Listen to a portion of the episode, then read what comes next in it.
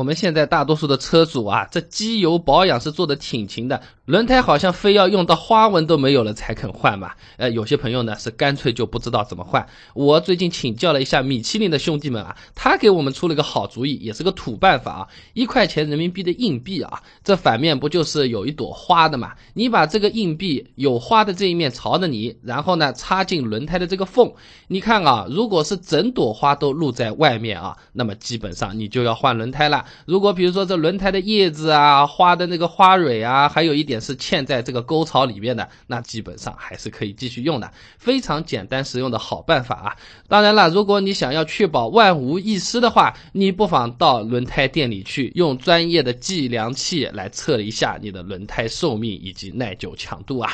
如果你喜欢备胎的话，请关注一下我们的微信公众号“备胎说车”，每天六十秒轻松懂汽车啊。